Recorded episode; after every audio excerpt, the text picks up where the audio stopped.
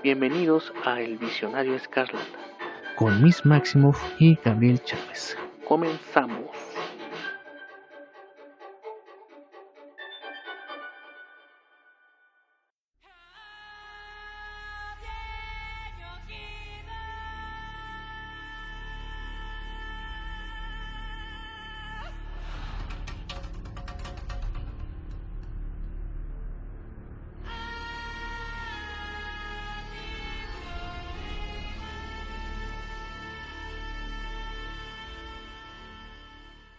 Bienvenida gente bonita a otro episodio de El Vision Escarlata, su podcast favorito y se ve bajo la silla de que estoy sentado. Qué pinche susto. Entonces, este, bueno, buen día a todos. Este soy Gabriel Chávez y es un gusto que estén de nuevo con nosotros. Y como en cada emisión de este programa educativo y cultural para los oyentes jóvenes y no tan jóvenes, está mi compañera Miss Máximo, versión versión al, este, del multiverso loquiano. ¿Cómo estás, Miss Máximo? Hola, hola. Aunque no lo saben, bueno, ustedes no saben, pero estamos grabando en pleno Halloween. Entonces, me agarraron, este, bueno, no me están viendo ustedes, chicos, pero estoy disfrazada de Silvi. este, feliz Halloween a todos. Espero que ustedes lo celebren y si no lo celebran, este, este, pues son fiestas muy bonitas, tanto el Halloween como el Día de Muertos. Entonces, felicidades. Gabriel, ¿qué onda? ¿Cómo estás? ¿Ya pusiste tu altar de muertos? Ya, de hecho, apenas lo, lo, pusimos, el altarcito, y sí, y eh, de hecho está lloviendo con truenos y toda la cosa, así como el ambiente halloweenesco, para que vean que acá pues, festejamos las dos festividades, como así, como porque no somos aburridos. Entonces, este, ah, bueno, para recordarles, recordar que eh, nos pueden encontrar en todos los sitios de podcast de su preferencia, Spotify, Apple, Google Podcast, este, iVoox, Radio, Amazon Music, todo el que se le ocurra, y también en sus redes sociales como Chino Escarlata, tanto en Facebook como en Instagram, Twitter, arroba Escarlata, y en el blog que es el y en la aplicación de Frinkins en la sección de personas que de hecho esta semana ese fin fue la mole que desafortunadamente pues no pudimos ir. Eh, a ver nos esperaremos hasta el de marzo a ver cómo se pone el asunto Tal vez en marzo vaya, no lo sé, no lo sabemos. Esperemos que sí. Sí, o en agosto, no, ya se me olvidó de tanto que no se hacen las convenciones. Pero pues fue la primera convención que se hace post pandemia, ya todos ahí como estuvo tranquilo el ambiente por lo que se puede ver. Si usted fue ahí, eh, pues espero que sí le haya pasado bomba. Y si no, pues esperemos hasta el otro año a ver qué más eventos frikis vienen a la vista. Pero pues antes un poco de repaso de la semana que fue una semana tranquila. Bueno obviamente con un chingo de rumores de que ay si va a haber trailer de Spider-Man o no va a haber trailer de Spider-Man. Hay que ponerle un altar de muertos a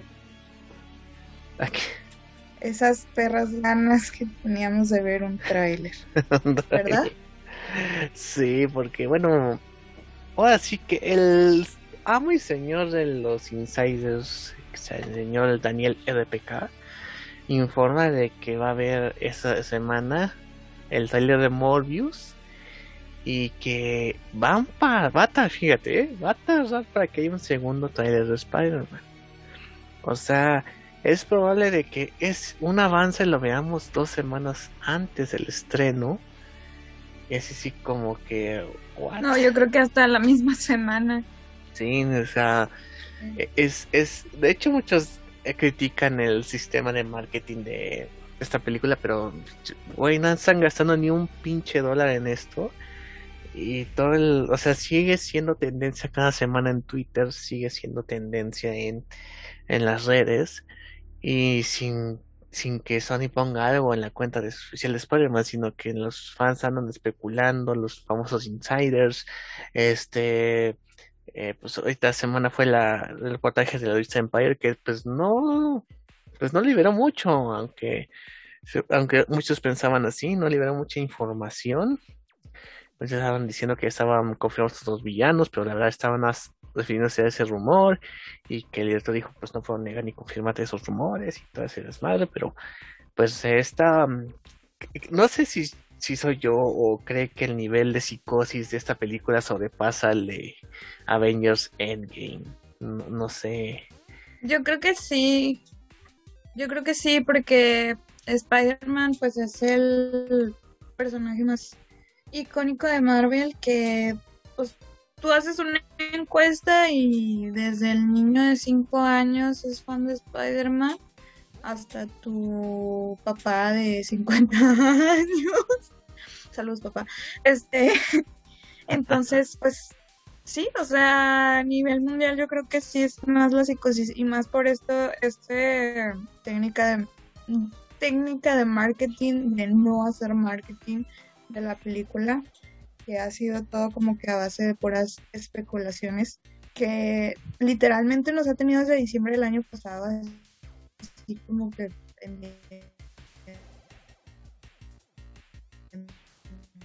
de, de toda Jenny Fox, y luego que estábamos esperando como que el primer avance y el título de la película. Ay, no. Entonces, pues pues sí, entonces sí, sí es, sí es muy inteligente y muy macabro de parte del marketing de Sony Pictures en, cuanto a esta película. Pero pues no queda más que esperar hasta el 17 de diciembre y esperemos que no... Ay, no sé, es que... No sé qué pensar si van a salir tres Tom tres Tom Hollands o un Tom Holland más Pero que nadie el cine o salgan con una tontería así. no, entiendo el... dos Zendayas de... no entiendo el, meme de este... bueno, de que después del que salgan del cine y ven que son tres, tres Tom Hollands y todos salgan a vergazos, ¿por qué se darían a vergazos? o sea, ¿por qué entre la gente así? Pues porque no salga, porque no salió Andrew Garfield y no, Maguire. No, no, pero ¿por qué, ¿por qué tu primer impulso es golpear al de al lado? no entiendo.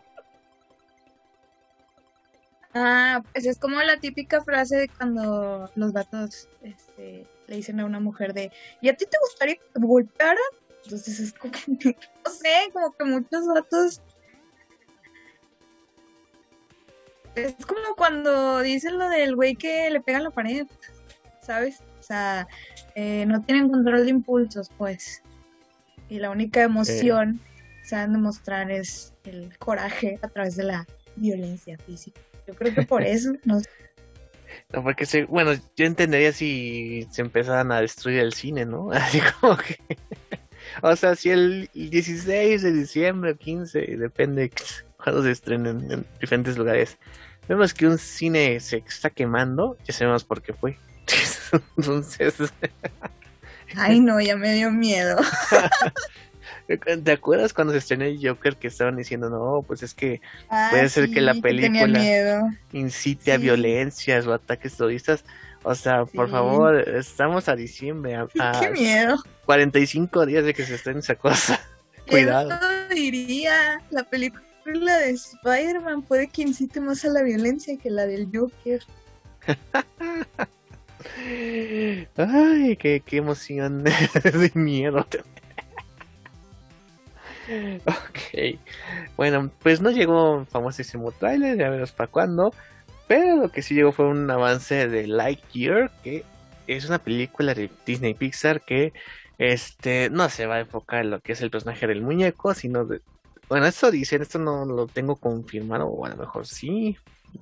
Ahí, me, me ayudan en los comentarios, o si nos pueden ayudar en esto, de que se supone que esta es la película que ve Andy en el universo de Toy Story para que le compren el, muñeco basado en esa película. Entonces, este, así dicen, no sé la verdad, este, si es verdad, o pues del personaje de Lightyear, pues decidieron sacar su spin-off es fuera del mundo de, los juguetes y que de hecho tiene a Chris Evans como el el este la voz de Buzz Lightyear que de hecho Tim Allen que hizo la voz de Buzz en las de Toy Story y Chris Evans cumplen años el mismo día. Entonces es algo que no sé si fue parte del cast, un requisito. de Capricornio. Ah, no, sé. no, no sé qué signo sea. Pues quién sabe, no, ahí sí no, no sé, pero sí me, sí vi eso que cumplen años el mismo, mismo día. Pero pues a la gente le gustó mucho, así como que no pensé que esa película jalara bastante. Pero sí la gente se emocionó.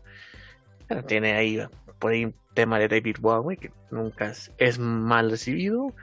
Pero pues a la gente sí le está gustando este avance porque como que toques interestelares están diciendo y no sé qué tanta mamada.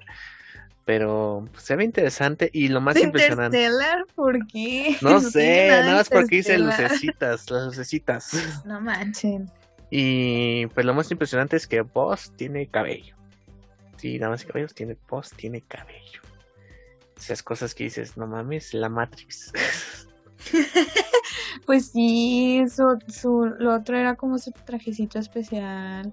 Bueno, aunque ahora que lo mencionas, en la otra serie en la que era animada, animación 2D. No sé si te ah. acuerdas si la llevaste a ver. Este, este, sí, cierto, nunca había salido con cabello. Ahorita que lo mencionas. Pues siempre estaba en traje. siempre estaba en personaje, ¿no? no, pero salía otro personaje, una que era como una extraterrestre y. Sí. O sea, la muchacha y ella era pelirroja y sí salía repe sin. Este. Que se le veía el cabello, no sé.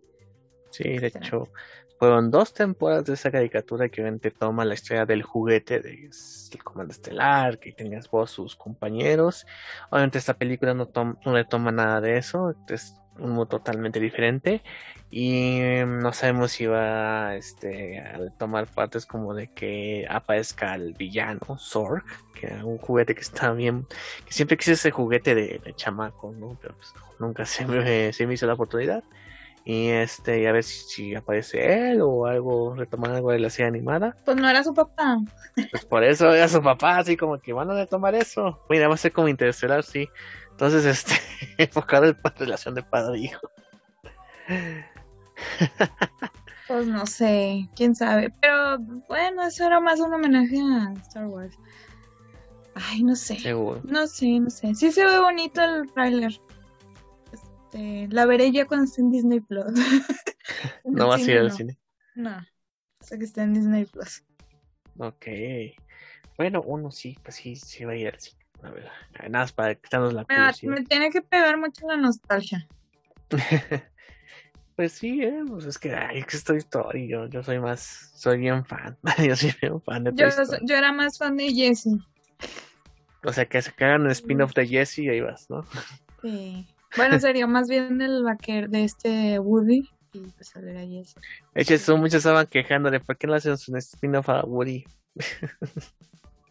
Ay, sí, con, con, música de. Ah, no, ya se murió. Ennio Morricone.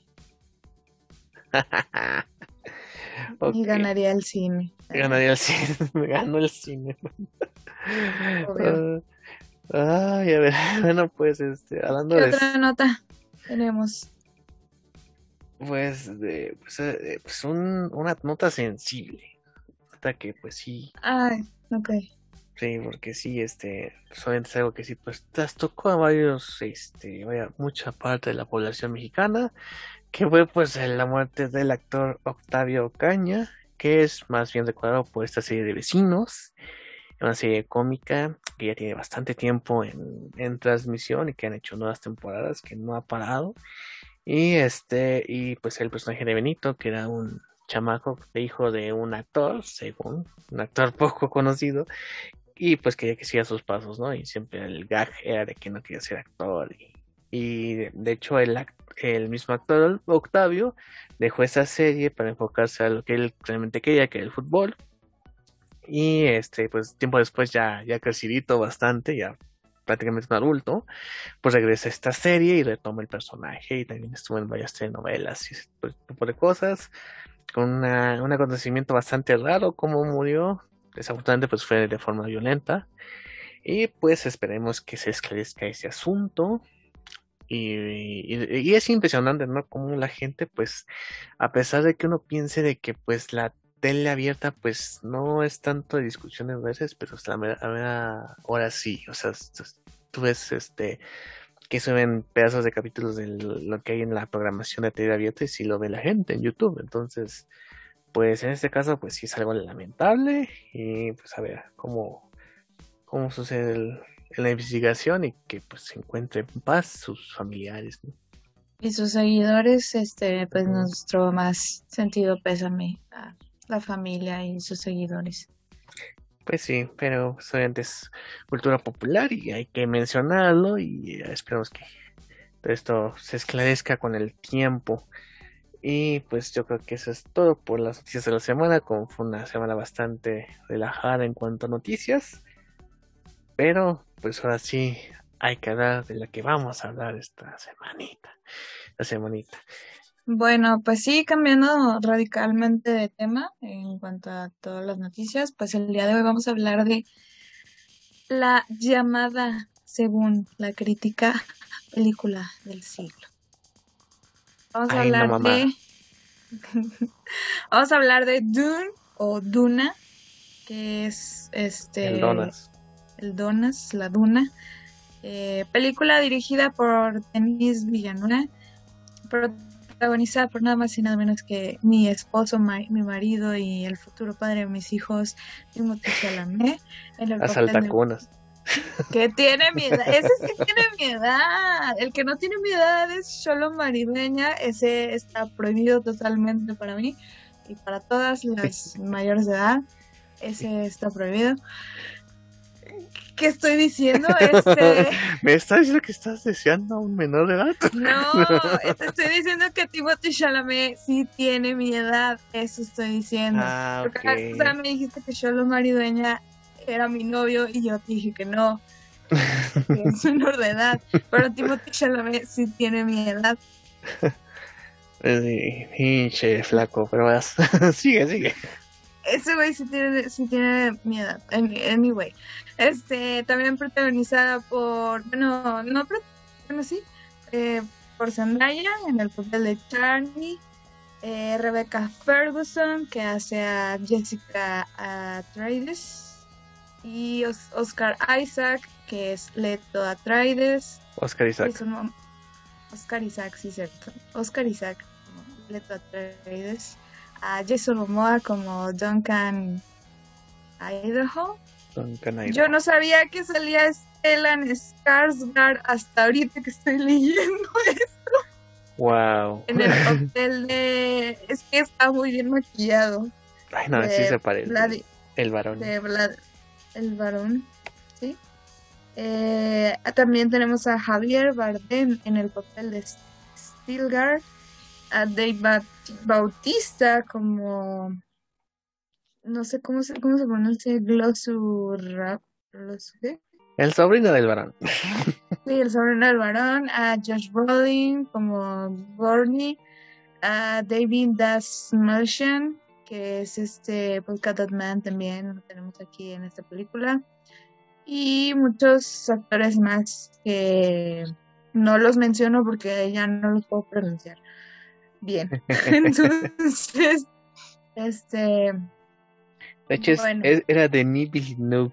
Una mamá así, no sé. Ay, pues es que es francés, es francés. Villeneuve. Villeneuve.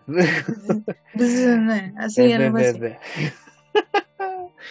ok, bueno, en el guion estuvieron Denis Villeneuve, Eric Roth, Eric Roth, no, me sorprende este güey, y John Spiglitz, basada en el libro de Dune de Frank Herbert, música de El Maestro, el maestro Hans Zimmer. Hans Zimmer. Fotografía de Greg Fraser, montaje de Joe Walker. De hecho, el fotógrafo, Greg Fraser, también va a estar en The Batman, lo cual pues sí me emociona bastante. Ah, vestuario, así que se ve que menciona el vestuario. Jacqueline West, Bob Morgan, efectos especiales Paul Lambert, Gert Nefzer. Y pues dura un total de 156 minutos estrenó, esto, pues, se estrenó el 22 de octubre y con un presupuesto de 165 millones de dólares y ya recaudados hasta el momento 296.4 millones de dólares, que es la estrenada, bueno, proyectada en Cannes Este. Rápidos y Furiosos también. Rápidos y Furiosos también fue proyectada en Cannes. Sí. Pues sí. Pues muchos la denominaron como el eslabón perdido entre las películas de ciencia ficción comerciales y las películas de autor. Eh, esta es, eh, la película de Dune tiene una historia de este eh, la historia de cómo fue grabada más bien, no la historia de la película en sí. Eh, ya había habido una adaptación por parte de David, esperen, déjenme, David Lynch. David Finch. David Lynch, este, que usted la puede observar en Netflix si tiene tiempo, este, por David Lynch. Y también en, en los noventas, creo. Podorowski trató, bueno, no, no fue en los noventas, ya fue más reciente. Podorowski trató de hacer una versión de Dune, pero qué bueno que no la hizo. Ese man está loquísimo. Este, ¿Para bien o para mal? Para bien, qué bueno que no la hizo. Ah, Porque o sea, para bien de, la, de nosotros como humanidad, porque iba a cambiar realmente todo el concepto de la historia de, de Paul Atreides. Entonces, bueno. Y bueno, ya eh, Denis, Denis Villeneuve o Villeneuve, Villeneuve, no sé cómo se pronuncia. Ese. Eh, bueno, eh, él mencionaba que Dune era uno de sus libros favoritos y pues que él realmente sí estaba muy emocionado por poder llevar la adaptación su propia versión de Dune al cine. Eh, ya ahorita ya tenemos confirmada una trilogía. Entonces, esta primera parte que vimos está, bueno, la esta primera parte eh, se basa en el primer libro de Dune. Y la siguiente, la secuela la, va a estar la segunda parte del libro porque dividió la historia del libro en dos. Y la última la tercera película la, este, pues sería el, este, el Mesías, creo que se llama el libro, de, esta historia de Dune. Entonces, pues, ahora sí, Gabriel, eh, ya dijo mucha introducción. ¿Qué te pareció la película? Pero este. Ah, una que. Una, o algo más. no. no, este. No, yo voy a comentar que Jodorowsky, de hecho, ha hecho muchos cómics europeos. Son mucho, este. Mucho trabajo por allá. Los metabarones, que de hecho, los metabarones pues, tienen mucho de Dune.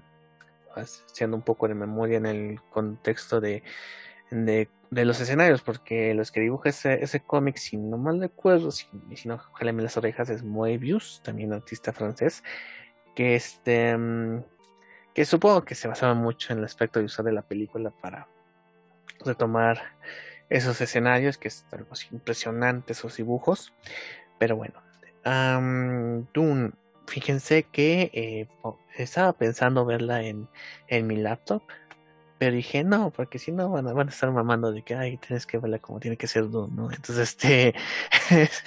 Em, Saludos, Juan. Saludos, Juan. Arsenal. Saludos también a... a, Nolan. Christopher Nolan, sí, claro. Exacto, saludos. Es, saludos. Y este, entonces pude hacerme el tiempo para este, tener una función en IMAX acá en la Ciudad de México este hay este dos pantallas IMAX de hecho según hay tres pero hay una de buena vista pues no cuenta porque sí está muy chiquita entonces ahí tenemos dos que es Perisur que es la original tenemos la de Universidad Plaza Universidad que fue la que fui y de hecho hay otra que pues, obviamente pero es la del Papalote que sí es IMAX, es la más la IMAX más grande eh, pero pues obviamente ahí no van a pasar tú, ¿no? No, mames. Es decir, ir a verla en IMAX. Y este.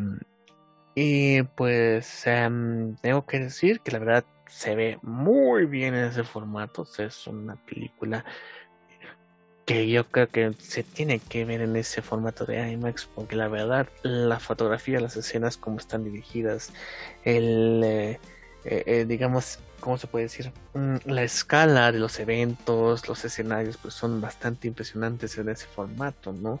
De hecho, hasta en algún punto hay un efecto como de 3D, sin necesidad de los lentes, en donde la, cinta te logra introducirte o introducirte de la inmersión de, la cinta de Dune. Y, que Denis Villeneuve pues es bastante de, tiene, la habilidad ¿no? de mostrar escenarios imponentes y mostrarlos con los personas que es una escala chiquita. Entonces te, vas, te estás este te inmersas en esa escala de la grandiosidad de, que, de, la historia no eh, y a ver si será impresionante con el con el, sonido que es más este nítido o más potente pues es el mejor lugar para verlo pero basándome en eso la película, bueno, yo tenía intención de leer el libro antes de ver la película, pero no se pudo, no fue el único que eh, este mm, falló en esa tarea. Espero poder sí leer el libro antes de la segunda parte.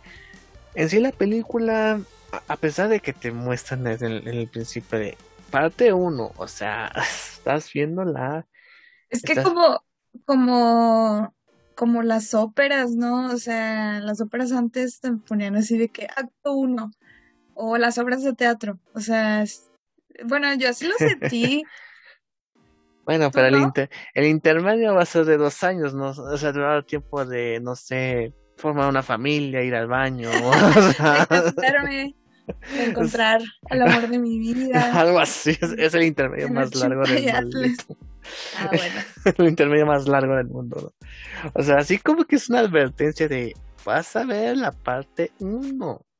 O sea, va a haber otras partes, o sea, va a haber segunda parte o hasta tercera, pero te advierten más, es la parte uno, ¿no? Fue como una advertencia. Pero, sí es cierto, porque desde que inicia la película, sí sientes realmente que todo es una gran introducción, o sea, sí se siente como una introducción totalmente, pero a la vez esa introducción se siente con su propia este historia. ¿sabes? O sea, con su propio inicio, desarrollo final. Pero a pesar de que, pero al mismo tiempo se siente como una introducción. Es, una cosa muy extraña. Pues sí, eh, eh, fíjate que mm, este, un asunto con esta película es este que es, o sea, sí te dicen que es la introducción a una gran historia, ¿no? Y bueno, durante la película tenemos este, varias escenas que, bueno, ahí pues se ayudan por la parte de... Mira, vamos a comentar esto con spoilers, porque si usted ya la vio y además es un libro que tiene como 40 años, entonces ya no cuenta como spoiler. bueno, es que si no, no, voy a... Si no la ha visto, vaya y véala, y... párale aquí y luego vuelva. O sea, véala en si sé quién en cine o también pues, se le consigue pirateada en una o VPN. que de hecho esta película tiene tiene que darle gracias a HBO Max para que le dieran la segunda parte. Que tanto estaba quejando el director, no, no la vean, no, HBO Max no. Y después, ¿cómo que no, cabrón? bueno, 10, 9, 8, 7, 6, 5, 4, 3, 2, 1. Han se muere. Han se muere. Listo. Este, ahora sí, hablemos con spoilers, Gabriel. Este, eh, para, empezar, esto de las visiones que tienen porque lo usan como vamos a poner el teaser para las otras partes, para lo que va a venir para la historia. Fue mucho como lo que hizo Zack Snyder con Batman v Superman con las visiones de Bruce Wayne, así como que te estamos diciendo lo que va a pasar en el futuro. o sea, dije... Ah, ¿Cómo oh, eh, te atreves? A ver, no estoy diciendo que sea la misma calidad de cine, Obviamente esto está mejor, mucho mejor hecho que Batman y Superman, pero no mames, o sea, sentí lo mismo. Recurso. Sí, es un recurso. No te gusta. O sea, ¿no te gusta ese recurso de las visiones? No me gusta porque así como me o sea, hay muchas cosas que tienen parte 1 y parte 2, pero la parte 1 no dice, mira lo que va a pasar, o sea, te da nada más como que al final te dice, bueno, aquí hay una pistita, ¿no? No, no te dice, oye, esto es lo que va a pasar. Te muestra imágenes, por ejemplo, una escena que me gustó mucho fue cuando este güey con la armadura va a la pelea. Esa es la que es una visión y yo así, ah, o sea, te da falta para que vea esa escena. Y entonces, o sea, hay muchas cosas que como que te calientan la, la yo cabeza. Quiero. Yo O sea, quiero. Como que te calientan el asunto de que va a pasar algo mucho más chingón de lo que has visto aquí. Pero te tienes que esperar. O sea, así como que. Y de hecho, las secuencias de acción real es, hasta que, es, que pasa la, la caída de la casa Traders. De que pues, los traicionan y se hace el, el desba- desbarajuste. Porque además tienen que meter una escena de acción como un poquito forzada cuando rescatan estos güeyes del desierto. Y es así como que se siente así como que esto no tiene que ser tan espectacular Ay. como me lo mostraron, porque es así, vamos a rescatar unos güeyes. Así como que, ok, Yo, Sí, a no, mí pero- me salió una lagrimita, Gabriel. Bueno, cuando, cuando suenan las gaitas y empiezan a destruir la casa de los Atre- Atreides, ajá, este, sí, se me, no sé por qué, te lo juro. O sea, no es una escena que tú digas, ay, es emotiva, ay, es muy sensible esa escena. No sé por qué, pero me impactó mucho y, y me salió así como que una lagrimita de que "Ah, está bien chida esta escena. Y, y ya, ya después lo, lo reflexioné y digo, no es así como que una escena súper mega espectacular, pero hay- es- tiene algo, ¿sabes? O sea, tiene algo que dices, tiene su encanto. Este, y respecto a las visiones, ahí sí te voy a este, debatir. Yo no he leído el libro, no, pero me imagino toda esta cuestión de las visiones es porque Paul, la mamá de Paul, Jessica, está aferrada a mantener el viejo orden. Leto, el papá de Paul, también está aferrado a mantener el viejo orden. Leto representa toda la cuestión política y, Jessica representa toda la cuestión religiosa. Ambos son los dos, o sea, lo que mantiene a la sociedad bajo un orden. Entonces, las visiones que tiene Paul, hacer algo así como pues un, una especie de mesías para el mundo, de- en el universo de Dune.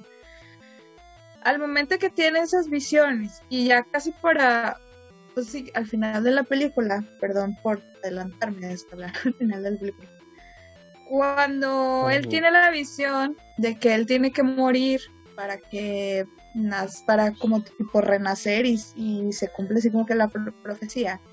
Él al matar al otro vato, este, está renunciando a, a ese status quo, está renunciando a que la religión permanezca a, como, este, ¿cómo se dice? Como centro político, como eh, que la religión ya no sea como el mando, el mando de control.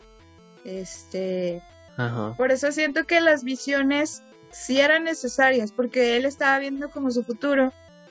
Y al momento de que mata al otro güey, está decidiendo de que no me no quiero, no quiero ser la persona que estoy viendo en ese futuro.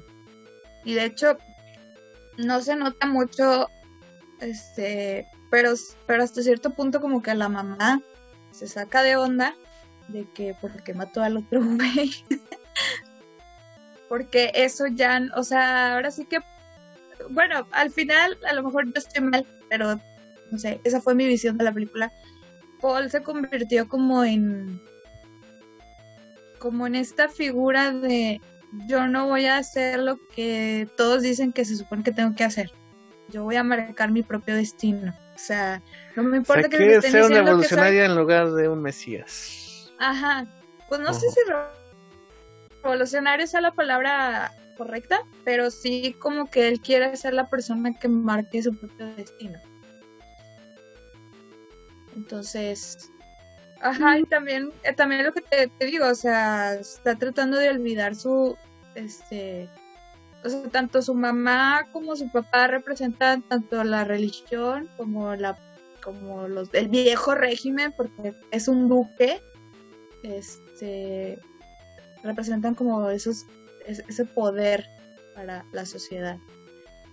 y así, no sé. Por eso te digo, a mí sí me gustó de las visiones. Ah, sí, o sea, entiendo el punto, pero digo, sí es así como que, ay, sí, otra vez y otra vez, así como que es demasiado repetitivo estas las visiones. Pero eso me lleva a otro punto. Que es el comercial más largo de perfumes que he visto en mi vida con Zendaya. O sea, o sea, ya, ya, es, fíjate, Zendaya no me cae mal, pero ya me cagaba verla tanto tiempo.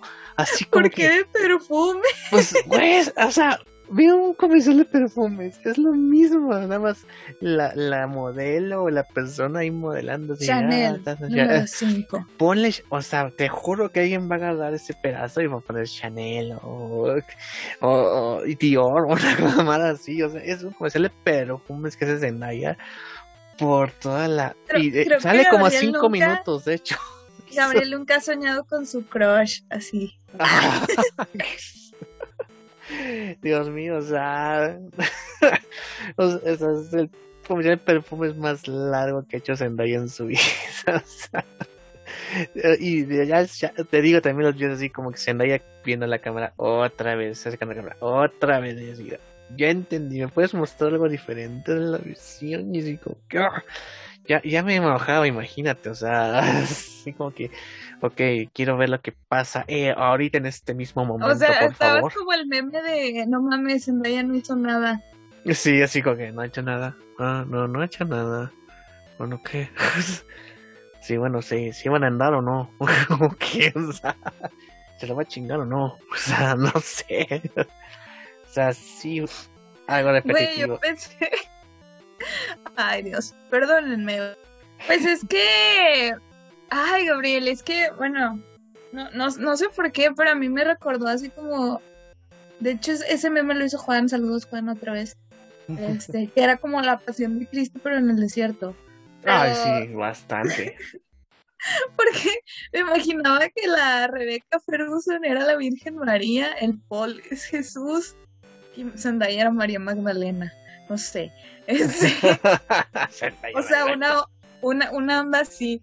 Este. Ah, no sé. Es que a lo que yo entendí, o sea, vuelvo a lo mismo. Digo, al, por qué tenía tantas visiones este Paul.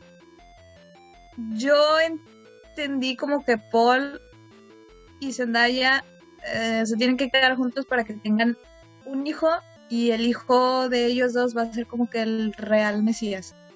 A mí me dio eso como, no sé, esa sensación. No he leído el libro, este, necesito leer el libro para saber, para comprobar mi teoría o esperarme dentro de dos años que termine la saga.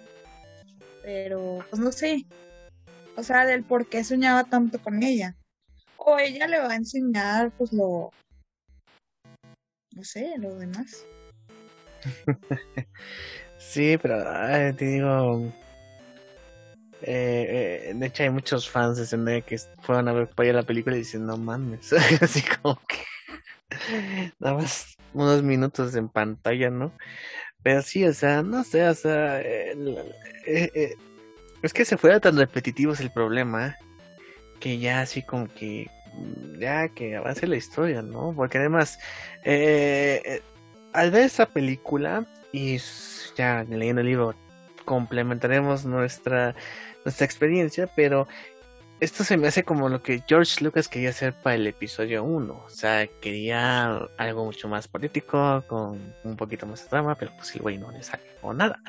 Eh, también tiene, vemos que Game of Thrones se basó mucho en Doom para esto de las cuestiones, para los casos famosos, las famosas casas, esta situación de conflicto de la monarquía, o sea, y, y de hecho creo que también es un asunto ahí, o sea, el material fuente es tan viejo que ya hemos visto derivados de, y pues eso puede ser como una cierta renegación de esto, porque, mira, para empezar, es una película que no es para todos, estaba comentando con Aldri, de hecho.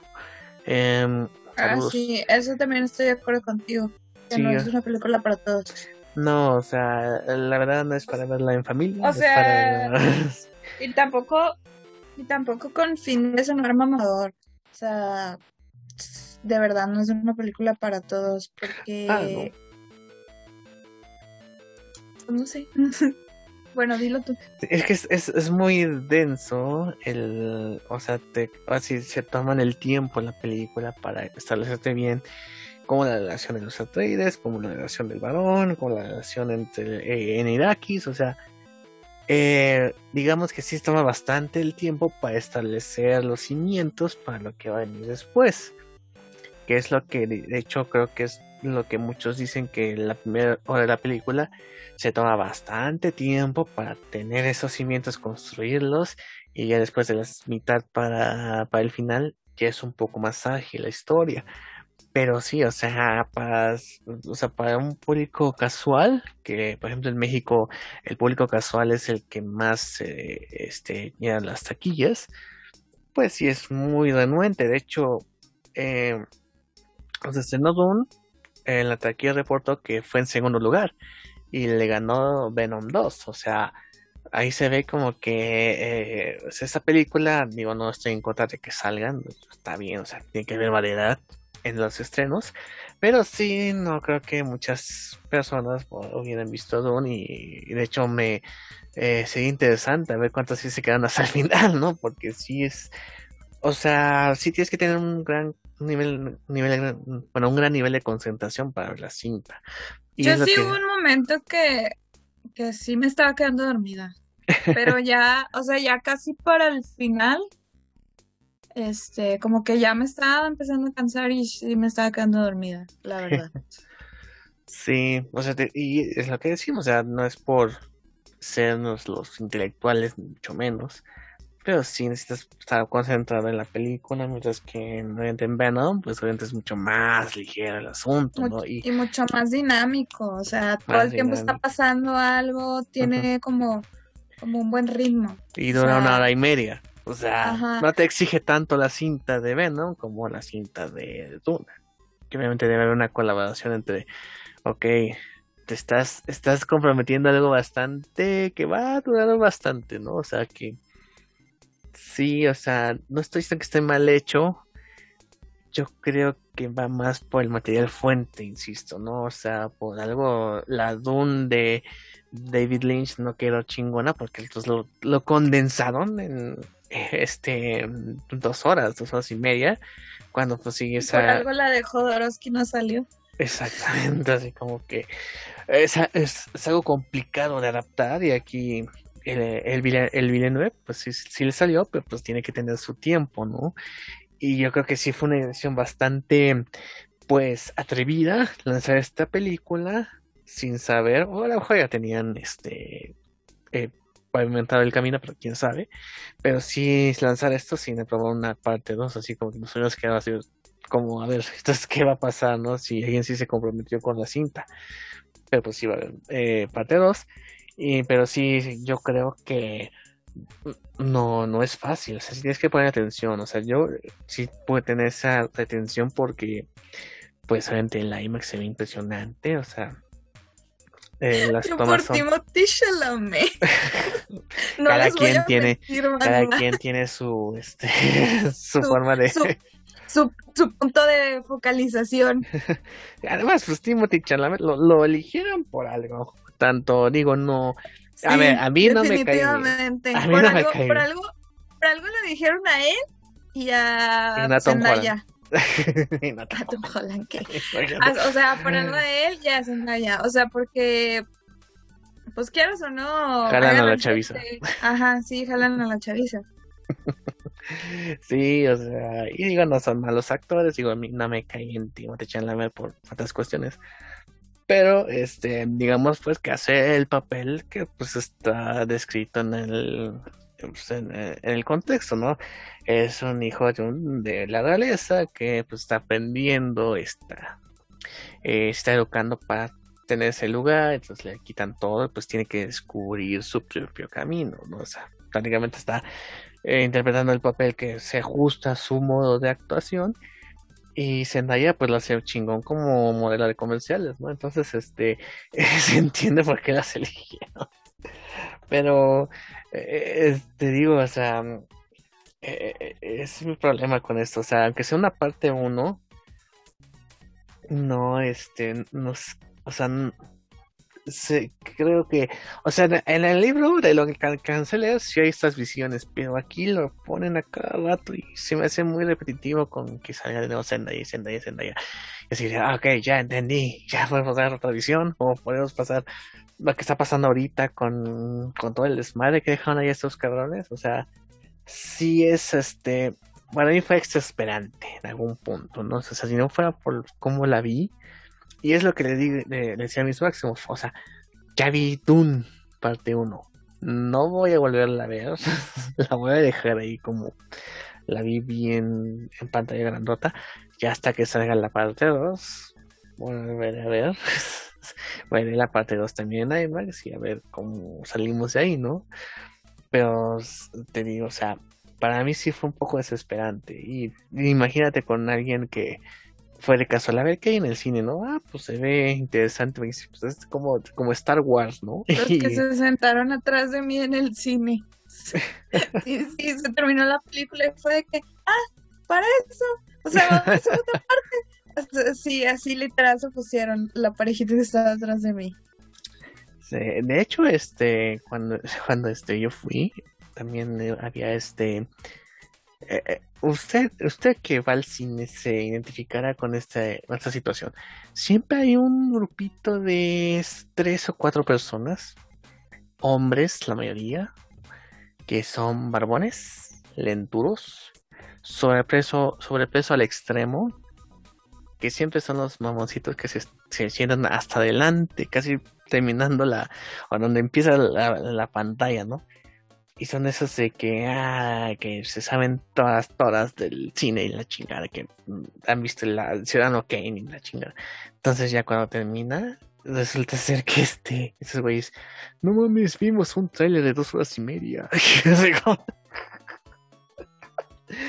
Y ay, güey, no mames, así en, en así, esto sí en término mamón, ¿no? ¿Qué tiene?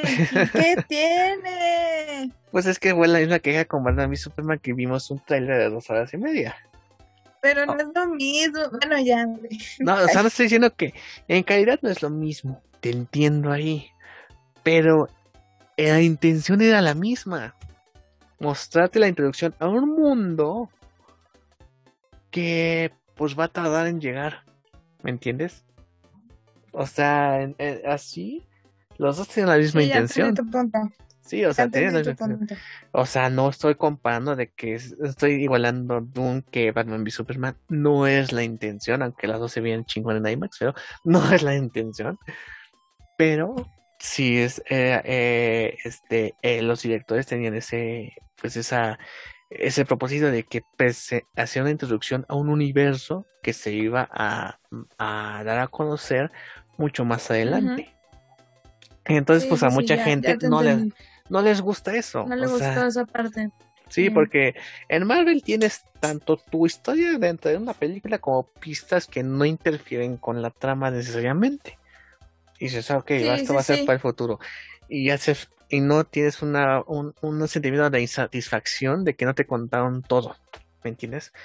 Y, y en el caso de tanto estos dos casos, sí fue como que, ay, güey, no mames, o sea, pues ya puesto ver otra película, ¿no? O tengo que esperar un montón para ver la continuación. Entonces, ese es mi punto. No estoy demeritando el trabajo del. del obviamente es mi opinión.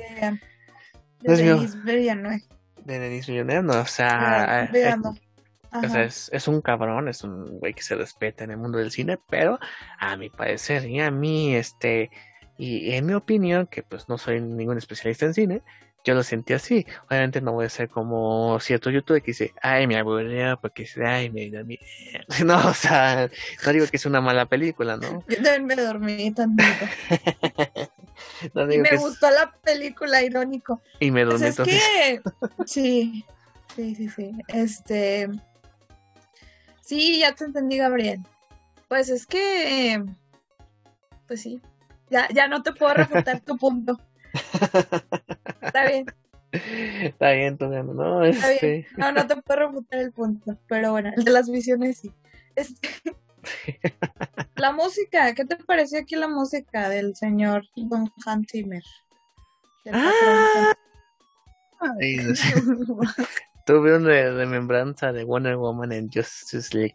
Zack Snyder Justice League. Ay, pero, pero en Justice League estuvo más castroso. El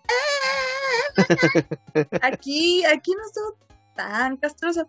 Es que, ¿sabes qué? Esos gritos, bueno, aquí en Dune, es porque ¿La desesperación por la llegada del Mesías? No, no, no, no, no, porque son como tipo orientales, o sea, como tipo musulmanes. ¿De la agrícola oriental? ¿Mande? De la agrícola oriental. No sé qué es eso. La colonia por Iztapalapa. No, no Iztacalco, pues perdón, Iztacalco. Este, no, sigue, perdón. Pues no sé. Pues es que como que tiene este alusión o, o, no sé, o sea, como que eh, bueno, lo voy a decir en español. en español. Qué estúpido ¿no? Ay, se nos metió la Samuel García, ¿verdad? Sí, sí. Este, lo que pasa es que, mira, yo vi como que a los vatos, a los Atreides y al varón y todo como si fueran europeos o sea, yo, yo leí como que esa interpretación, a lo mejor estoy mal.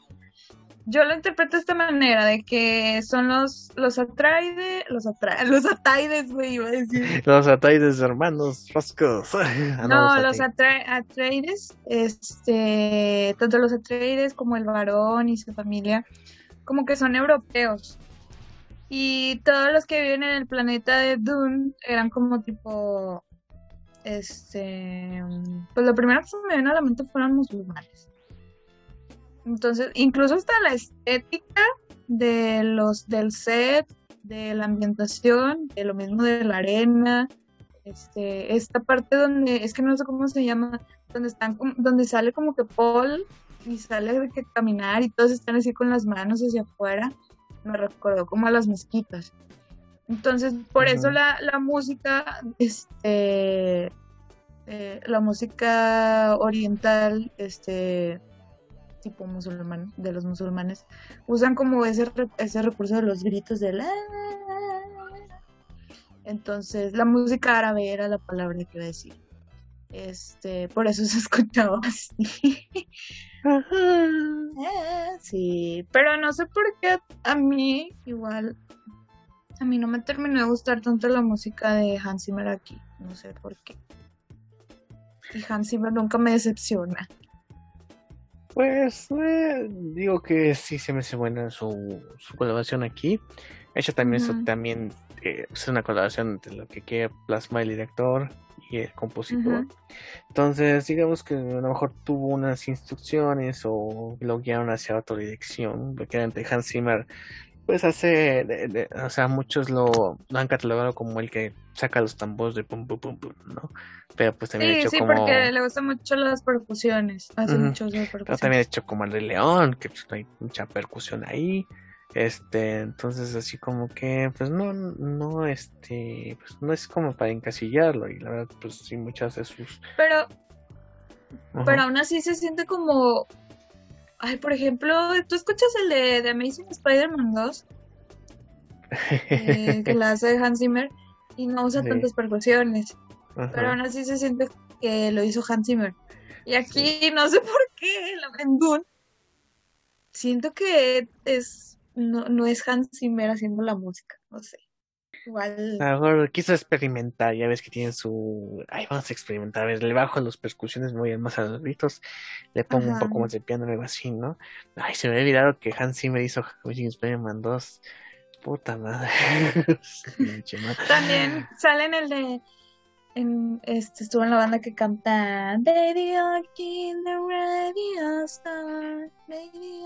y también estuvo en un dueto con Mecano. Eso no lo sabía. Luego me lo pasas porque yo soy muy fan de, Meca, pero bueno. Em, la música para mí estuvo. Eh, no estuvo mal, pero siempre que me dicen Hans Zimmer, espero, así, espero mucho. Espero este, que termine la película, ir a Spotify y echarme de nuevo la banda sonora. Ajá, ajá, la verdad. Y aquí no, o sea, nada más el tema de. Ah, se me olvidó el tema. Nada más un tema donde suenan las gaitas, Fue así como que el único que me compró. Ah, esa, esa no me gustó, de hecho. A mí sí, me Dije mucha gaita. Ay, mucha gaita. Mucha gaita. y bueno. Ah, tengo una, una cuestión aquí. ¿Qué pedo con la araña? ¿Cuál araña? No me acuerdo. En la escena con el que está el varón con la eh, ahí sí ayúdame, con la jefa de esta secta de, de digamos, pues son brujas. Sí, ah, ya, ya, ya, sí, de las, uh, sí, sí sé cuáles, pero no me acuerdo cómo se llaman, pero sí. ¿Salió una araña? ¿Salió una araña o no sé qué verga hacía eso? no me acuerdo. Que decía, sácala de aquí. Ay, no te entienden tu idioma. te vas a ver que sí, usa la, la voz esto no es un concurso, es así le dicen como que un poder para poder ordenar a los demás. Este... se lo copió y se lo puso Kenobi, George Lucas. sí, te digo, o sea... ¿Sí o no? Sí, o sea, aquí vemos dónde se inspiró el George Lucas, ¿no? No, no sabemos, güeyes. Este, pero sí, o sea, se araña así como que, ¿qué madres es eso? Wow. Sí, fue un poco te perturbante. no me acuerdo de esa escena. O la guardaste de tu mente, porque no mames. fue tan perturbador que lo bloqueé. ¿Ves? No, me acuerdo, te lo juro. Ay, pero sí fue como que, ok. Este, bueno, de hecho hay, ay, se me fue el nombre de este, de hecho me, me recordó a alguien. El diseñador de Alien creo que también agarró mucho de su de su atmósfera. Si usted ha visto Alien, verá mucho de eso en lo que en lo de Doom, en los escenarios, ¿no? un poco grisáceos, secos en algún momento, con, con una paleta de colores pues muy mínima a comparación de otras epopeyas espaciales, digamos, pero que sí se ven espectaculares a pesar de que no tengan tanto color, lo cual es algo difícil de hacer hacer algo tan atrayente con un esquema de colores pues no digamos básica pero limitada no entonces así como que los diseñadores sí le pusieron bastante empeño en que bueno eh, van a ser colores tenues pero hay que sacarle el mayor provecho a esos escenarios y creo que la cinta pues los refleja muy bien o sea son impresionantes de hecho, sí dígame. Ahorita que lo mencionas este, yo, la paleta de colores sí se ve, sí se veía así. Y yo no sabía que era por lo, yo pensé que era porque a lo mejor no lo estaba viendo en una pantalla IMAX. gracias por confirmarme de que sí era así la paleta de colores. no, sí, sí es así, o sea, es así, obviamente se nota que pues, es puro, puro, puro gris, ¿no? la mayoría es gris. Eh, pero bueno, ¿cuál fue tu personaje favorito de esta? Y seguro va a ser el Timothy Chalamet, pero ¿cuál fue tu personaje favorito? de hecho, no. Bueno, sí. Sí fue Timothy Chalamet, Paul. No sé por qué, pero siento que Paul en la segunda se va a convertir como en un... A poner mamado. No. Se va a poner mamado. Ah, por cierto, el diseñador que esto estaba definiéndome es H.R. Giger. Que ustedes lo googlean y van a ver que, güey, esto es, la araña está sacada de diseños de H.R. Giger. Es así como que, güey, seguramente se basaron mucho en su trabajo. Pero así volviendo al ah, tema de que se va a poner mamado. No, no, no, que se va a poner mamado, Gabriel. Me gustaría? Pues de hecho, bueno, no, eso es tema de otra conversación. Este, no, que siento que, que se va, que se va a volver como fascista, no sé. Eso era lo que iba a decir. O sea, que se va a ah. volver malo, pues. ¿Va a ser el nuevo varón? Sí, sí, siento que se va a corromper en algún punto. No he leído el libro, a lo mejor me equivoco. No he, no he leído el libro, a lo mejor me equivoco y se vuelve bueno y se mantiene bueno, no sé. Pero mm, mi personaje favorito yo creo que fue... Fueron tres, hecho. Fue el, fue el personaje de Oscar Isaac, Leto, el personaje de este Josh Brolin y el personaje de Jason Momoa.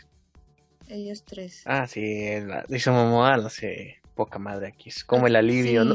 No el alivio cómico, pero así como que, güey, relajado. Sí, es como. Es muy serio.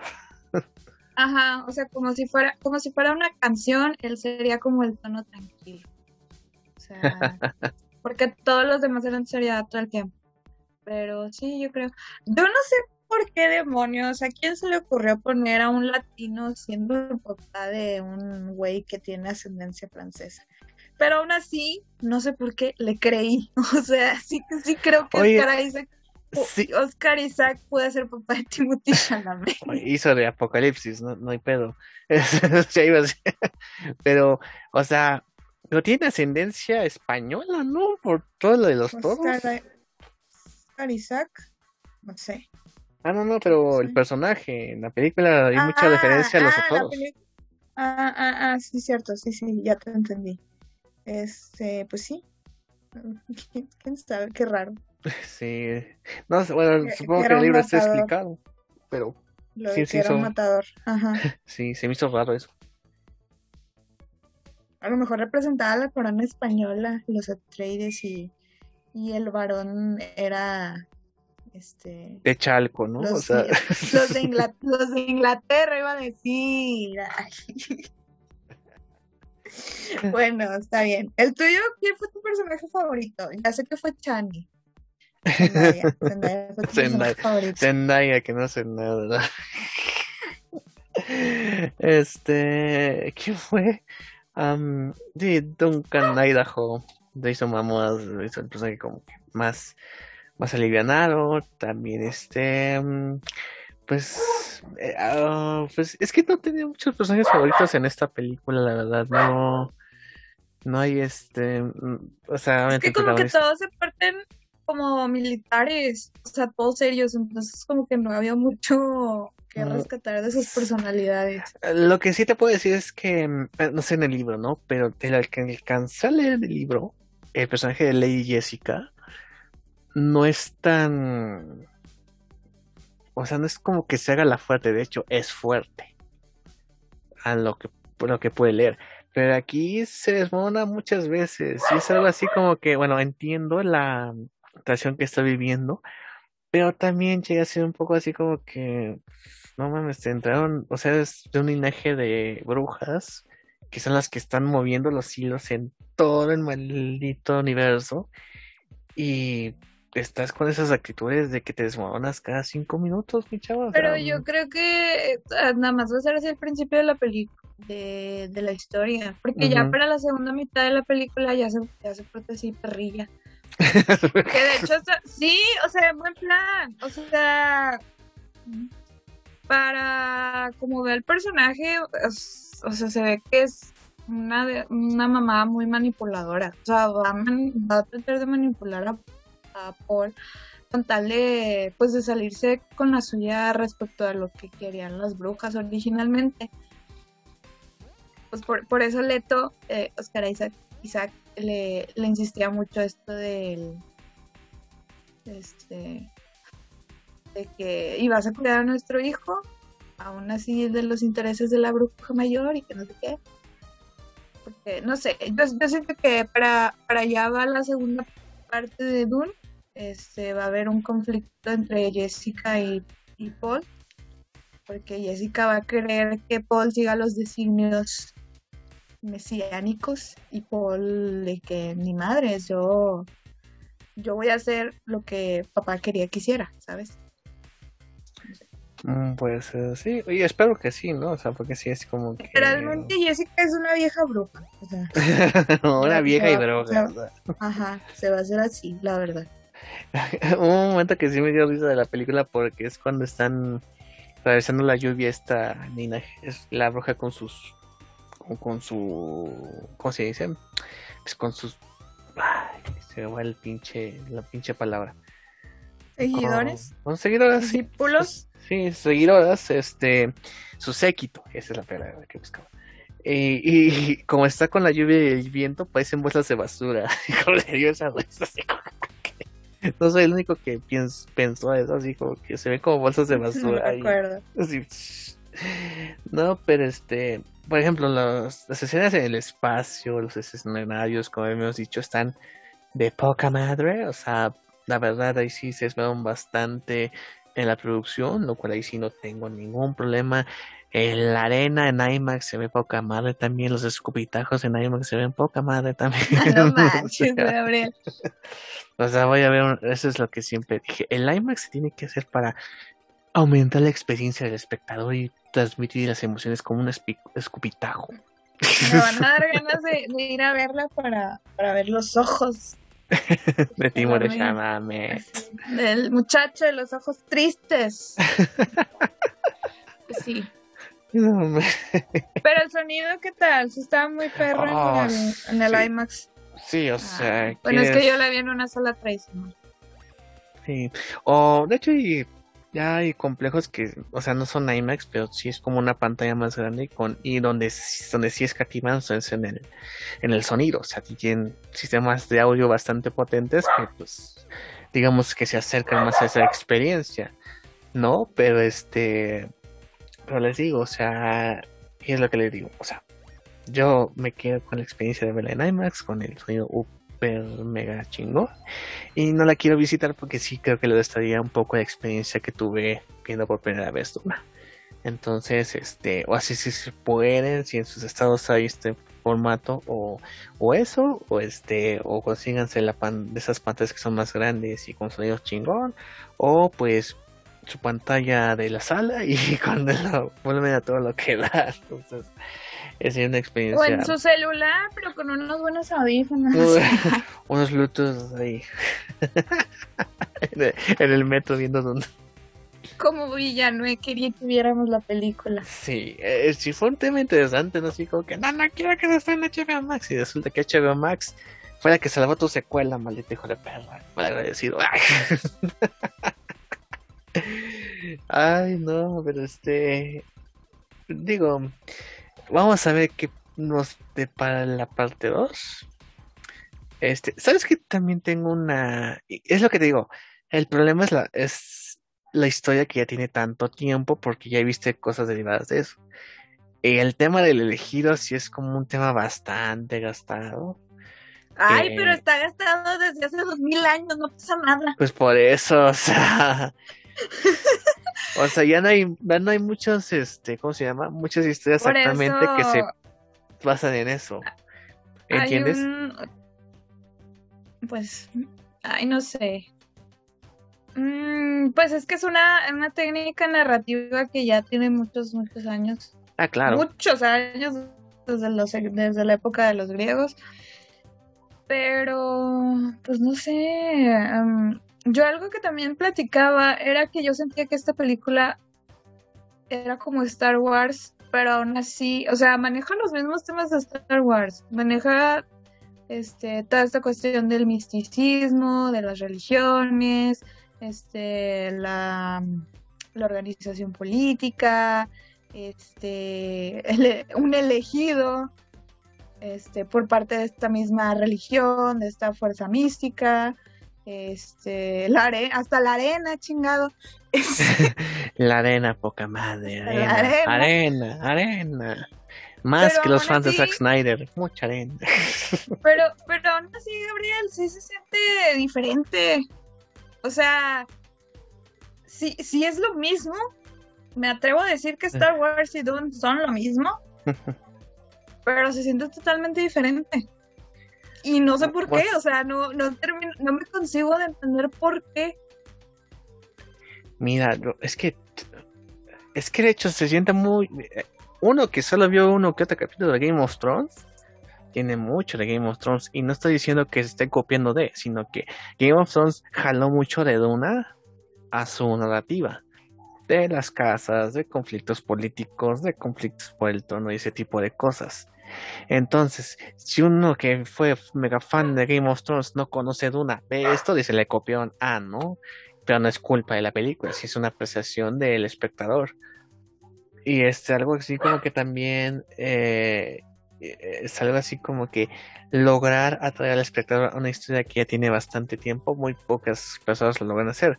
No estoy diciendo que en ese caso le hayan fallado, pero digamos, viendo la taquilla, pues no es algo tan impresionante como lo fue, por ejemplo, bueno, es que es, una algo original, ¿no? Pero Matrix también toma cosas de Dune, el elegido, la, esa fuerza del, de estas fuerzas que tiene Neo. Eh, pero, pero creo que sí, este, o sea, sí, sí, sí, lo que dices de, es que sí, otra vez la historia del elegido, del Mesías, del, de un futuro salvador, etcétera, etcétera. Pero por eso te digo que es muy importante lo del final, o sea, de donde mata al otro güey, porque él ya se está revelando ante, esa, su propio destino. Ante esa propia, ante esa profecía. O sea, él, él reniega totalmente de eso. Eh, pero creo que va a ser, mm, no sé. Creo que va, va, va, bueno, sí, obviamente, yéndonos a las visiones y yéndonos que no hemos leído el libro, yo creo que va a terminar en su lugar. Aunque estuviera chingado ese cabrón. O sea, que de que sigo renegando y al final, como quiera, va a terminar por aceptar su destino. Exacto. ¿A eso te refieres? Exacto. O sea, que valía madres que matas a un cabrón, ¿no? O sea, vas a quedar en su lugar. O sea, tú eres fiel creyente de que somos este, todos víctimas de nuestro destino, que no tenemos libre, libre albedrío. Eso me estás diciendo. Eso me dejó Matrix. No, o sea, es, por lo que me dijo la TVA. Eso me dijo la TVA. Viendo por esta película, por lo que conozco ahorita, digamos, ya si vemos el libro, si vemos la segunda parte, lo que pase primero, este, nos cambiará la perspectiva, ¿no? Pero por lo que va, va a seguir va a terminar en el mismo lugar que quiso evitar. Porque sería como que, y viendo cómo está escrita la historia, creo que va hacia eso. Ah, también puede ser que cambie su destino, lo cual duró mucho. O que ya, digamos, eh, porque él dice que no quieren que hagan una guerra en nombre suyo. Entonces, a lo mejor él va a hacer su guerra con sus propias, este, sus propias este, ideas que a lo mejor no van a ser religiosas, pero van a ser por otra cosa. Sí, por eso te digo que siento que al final también se va a volver un fascista. No sé.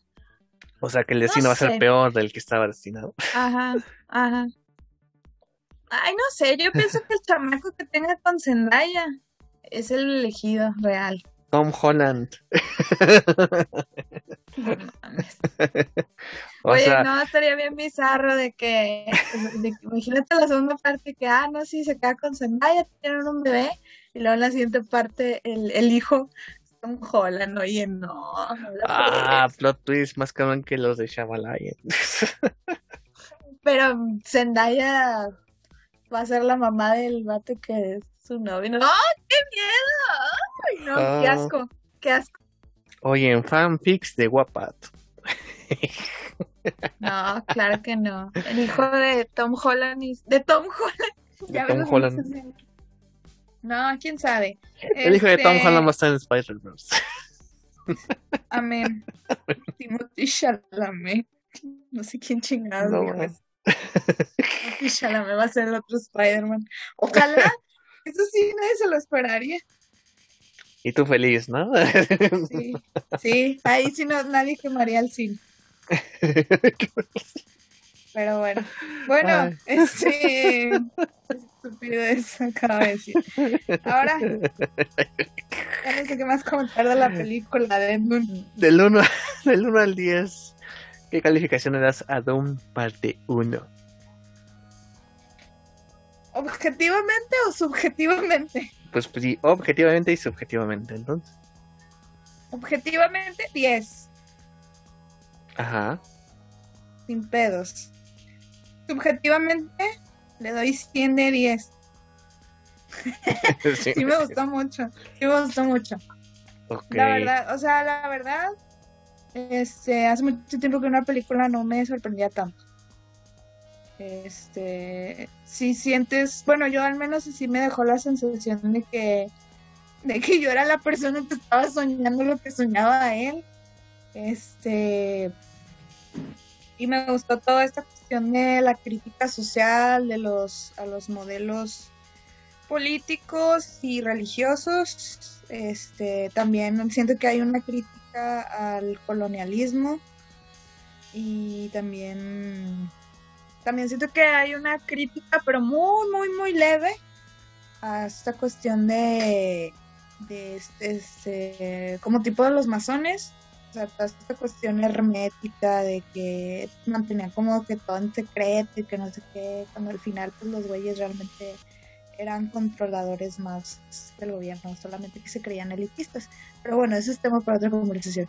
Entonces, también me gusta esa, esa, esa interpretación, bueno, esa es interpretación mía que le doy de que pues al final Paul quiere quiere marcar su propio destino y no se quiere guiar por el destino que todo el mundo le está diciendo. Este, por eso te digo que me gustó mucho. Más aparte que está, o sea, hacen, hacen crítica desde la desde la ficción desde la ciencia ficción. Entonces, por eso me encantó esta película. Cuando salga la secuela, espero que ya no haya COVID para ir a ver el estreno y, cuando tenga tiempo me voy a, y dinero, me voy a comprar los libros y los pienso leer. Entonces, bueno, ya me voy a callar. ¿Tú cuánto le das, Gabriel? este, a ver, objetivamente le pongo un 9. Sí, o sea, muchos dicen que es la mejor película de la década. Y así mi hermano llevamos 10 meses de la nueva década, pero bueno, o sea, Yo no sé si, de la década, pero al menos del 2021 sí lo fue. Pues es que es la década. La década empieza en 2021, ¿eh? Ya, ya te entendí. Bueno, del 2021 sí es, sí es la película. No sé si de la década, del siglo, pues este año sí es. Ok, y. A menos que salga Tobey Maguire y Tom ah, sí, sí, Si el spider va. o sea, Dune la desintegra, la destruye, la aplastan, o sea, perdónenme, pero. Bueno, eso ya, ya, lo dice mi corazoncito. este, y subjetivamente, le pongo un 8 porque muchos conceptos que vi aquí ya las había visto en otras partes. No es culpa de la película, es la situación de la, de como digo, la, la, cantidad de tiempo que tiene el fuente original. Pues dices, ah, ya vimos de dónde se basan varias historias para contar lo suyo, ¿no? Que fueron su inspiración. Entonces, este, pero por eso le pongo un 8 subjetivamente. O sea, digamos que y que pues no la creo no creo volver a verla, sino que pues voy a guardarme esa, esa experiencia de verla como la vi, bien chingón, imagen impresionante y ya está la parte 2, pues también tratar de verla de nuevo en el en la pantallota de plata. Entonces, este eh, pues sí, esa sería mi calificación. Digo, para nada, no es, es una película, es una película difícil, bueno, difícil para la gente que no está acostumbrada a este tipo de, de, de cómo se mueve una historia, de que se explican paso a paso del asunto. Pero este, para mí no fue aburrido. O sea, no, no, no creo que fuera una película aburrida. Pero entiendo a la gente que pues, no, no más, no, o sea, lo entiendo completamente. Yo creo que si he visto con mi familia me han inventado la madre al final de la cinta, o sea, los entendería. Este, pero pues no, o sea, la experiencia, digo que creo que lo que más me gustó fue la experiencia de poder verla como la vi. Entonces creo que eso es lo que me llevo a esta cinta. Y pues esperar la parte 2, que es para 2023, dicense. Aunque a través de Nis Villeneuve se está quejando de que, ay, ¿por qué ponen una fecha? o sea, como que, ah, siento presión, Dios mío. Tengo que entregar la expo en, cuatro años y medio. Este, pero pues bueno, ya veremos qué para el futuro del Dunas, que aún no puede quedar a tablas en su declaración de taquilla. Así que esto fue pues gracias a HBO Max. Este confirmaron la secuela, pero pues a ver qué sucede, qué sucederá en el futuro. Y mientras fue lo de Dune, la próxima semana supongo que comentaremos sobre la cinta controversial por parte de Rotten Tomatoes, que será la de Eternals que muchas críticas. Ay, no, yo eso esperaba. Bueno, sigo esperando de esa película. Yo ah, sí, pues sí, sí, sí. voy con la mente abierta de que me puede sorprender mucho. Sí, o sea, no, no. Mm, la verdad, este. Creo que leído algunas críticas, así que no, no todas, así que las partes extractas. Y pues vamos a ver, ¿no? O sea, esto no, no me quita, no, no me quitan las ganas de verla. O sea, sigo emocionado como cualquier película de superhéroes. Em, así que ya hasta que uno la vea y la termine de ver y la procese, pues te invito a su opinión. Por ejemplo, en la de Los Cuatro Fantásticos, la última, dije, ay, a ver, ¿a poco está tan, tan de la verga? Y pues tuve que ir al cine a ver que sí estaba de la verga. Entonces, pero pues antes decía, nada, puede ser. Y pues ya después que sí, pero obviamente pues es hasta que la veas, hasta que veas su opinión. Y si digo, si está a la altura de Thor, de Thor The Dark World, pues digo, eh, digo, no es como que, ay, porque dicho... Mira, no puede ser peor que Injustice. no, nada puede ser peor que... Bueno, hay una... esa es mi nueva métrica. de ahora. O sea, de Injustice están Catuela de Halle Berry, están Batman y Robin, está la última de Fantastic Four, sí. Esta, ¿qué otra te gusta? Mm, no sé, no sé, me acuerdo otra. La de Electra. Ah, ¿ya la dijiste? Ah, no, esa no. Electra también. Electra también. Sí. La de Ghost Rider, la 2. Esa no la he visto, no puedo opinar. No la ve. Bueno, a ver. No, no. un, día, un día hay que hacer. Un día hay que verlas. Este, próximamente hacemos un programa review de películas viejitas de Marvel. Y las peores y las mejores. Pero no propósito para el siguiente año. Vamos así, con una sección dentro del podcast, ¿no? Así como sí. un episodio dedicado a viejitas pero bonitas o viejitas pero culeras. ya veremos. Ándeles. Entonces, pues, tenemos un proyecto parecido antes de que termine el año que hay que echarle huevos y queremos. Nosotros sí le echamos ganas, Gabriel. La, los... Un saludo a. Bueno, no voy a decir nombres. Este... a que los que le comprometí, bien culos, ¿no? este. Ni modo.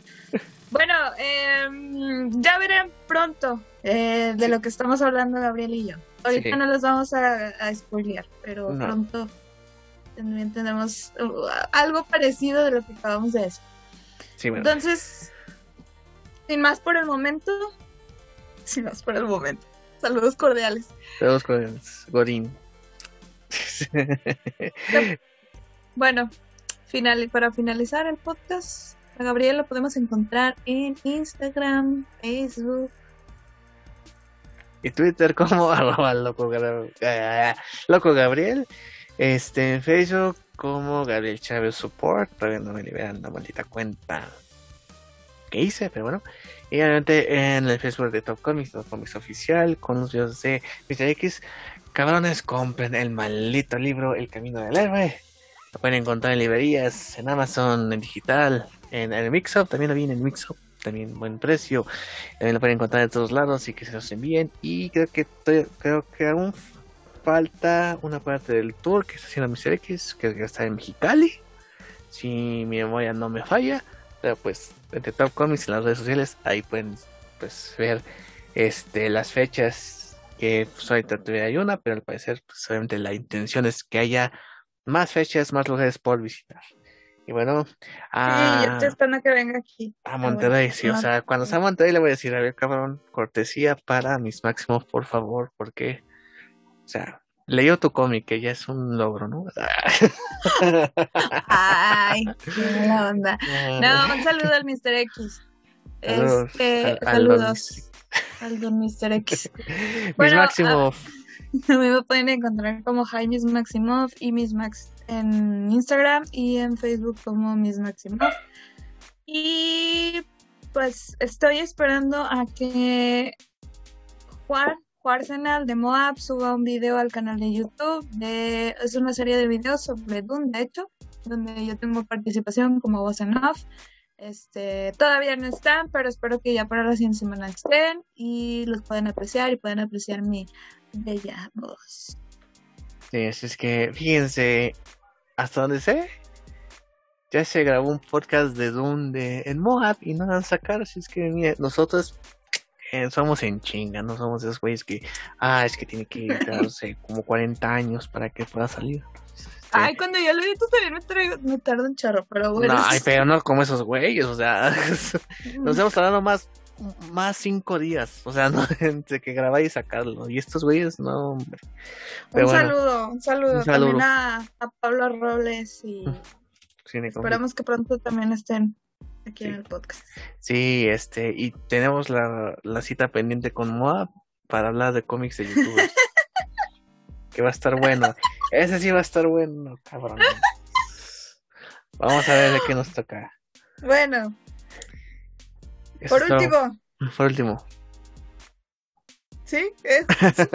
Eso fue todo por el día de hoy. Así es el maldito. ¿Cómo se graban estas cosas? Muchas gracias por acompañarnos. Y por favor, cuiden el agua porque no sabemos cuándo se nos va a acabar. y luego tengamos mucha arena hasta en los calzones. Y luego escuchemos siempre a una señora diciendo ¡Ah! Sueñen con sus crushes en el desierto. Che, che el perfume. Adiós.